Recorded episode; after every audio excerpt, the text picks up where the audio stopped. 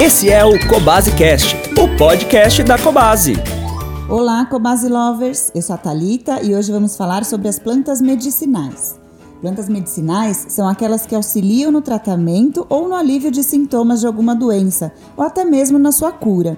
Mas nem sempre é a planta in natura que é utilizada, mas sim alguma substância presente nela, que provavelmente possui alguma ação sobre sintomas ou a doença propriamente dita. E para isso, ela passa por estudos de eficácia antes de ser utilizada. Alguns exemplos de substâncias presentes em algumas plantas são os taninos, os flavonoides, as mucilagens, os alcaloides e os óleos essenciais mais utilizados atualmente. Algumas dessas substâncias estão presentes em medicamentos nos quais já tiveram a sua ação cientificamente aprovada. Portanto, o seu uso é sempre com indicação e acompanhamento médico. Um exemplo são os medicamentos que contêm os alcaloides, que são os utilizados geralmente por prescrição médica. As plantas medicinais são bastante utilizadas por muitas pessoas por conta das crenças que passam de geração para geração, como é o caso dos chás e compressas, por exemplo.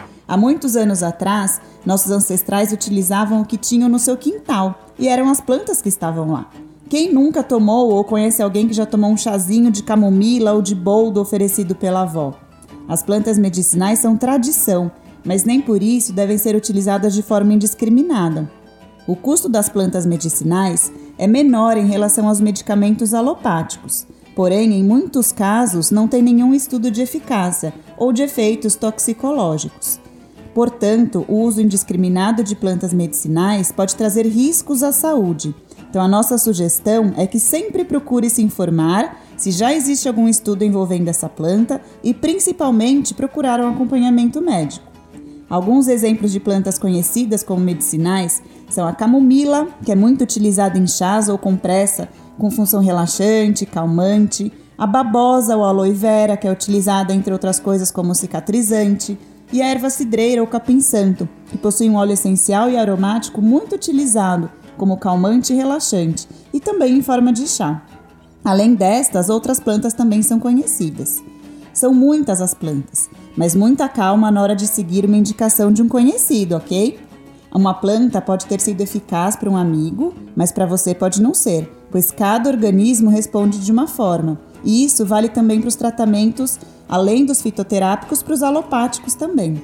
Portanto, busque sempre a orientação de um médico. Atualmente, existem médicos que seguem uma linha mais alternativa e que podem trazer a melhor indicação, que muitas vezes será associado ao tratamento tradicional. Para finalizarmos, muitas das plantas medicinais que têm eficácia para nós, seres humanos, podem não ter ou até serem prejudiciais aos pets. Então, consulte sempre um médico veterinário quando pensar em utilizar qualquer planta como tratamento para o seu pet, combinado? Espero que tenham gostado e nos encontramos no próximo Cobasecast. Siga a Cobase no Facebook, Instagram e TikTok. Visite nossas lojas, site ou app e encontre tudo para o seu pet.